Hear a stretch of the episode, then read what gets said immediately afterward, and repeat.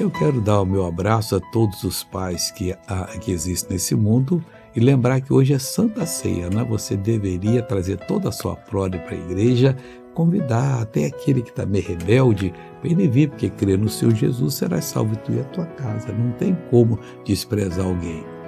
Os filhos são a bênção do Senhor, né?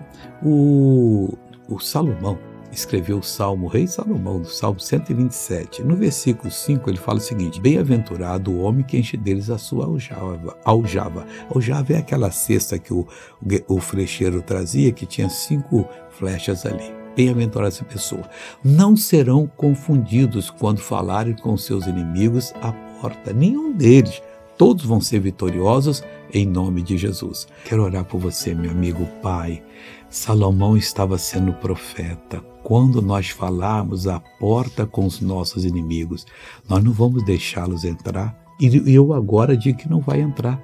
Eu uno a minha fé com a fé dessa pessoa, mando todo esse sintoma de doença ir embora, desaparecer agora, em nome de Jesus. E você diz obrigado, Pai, e receba a sua bênção.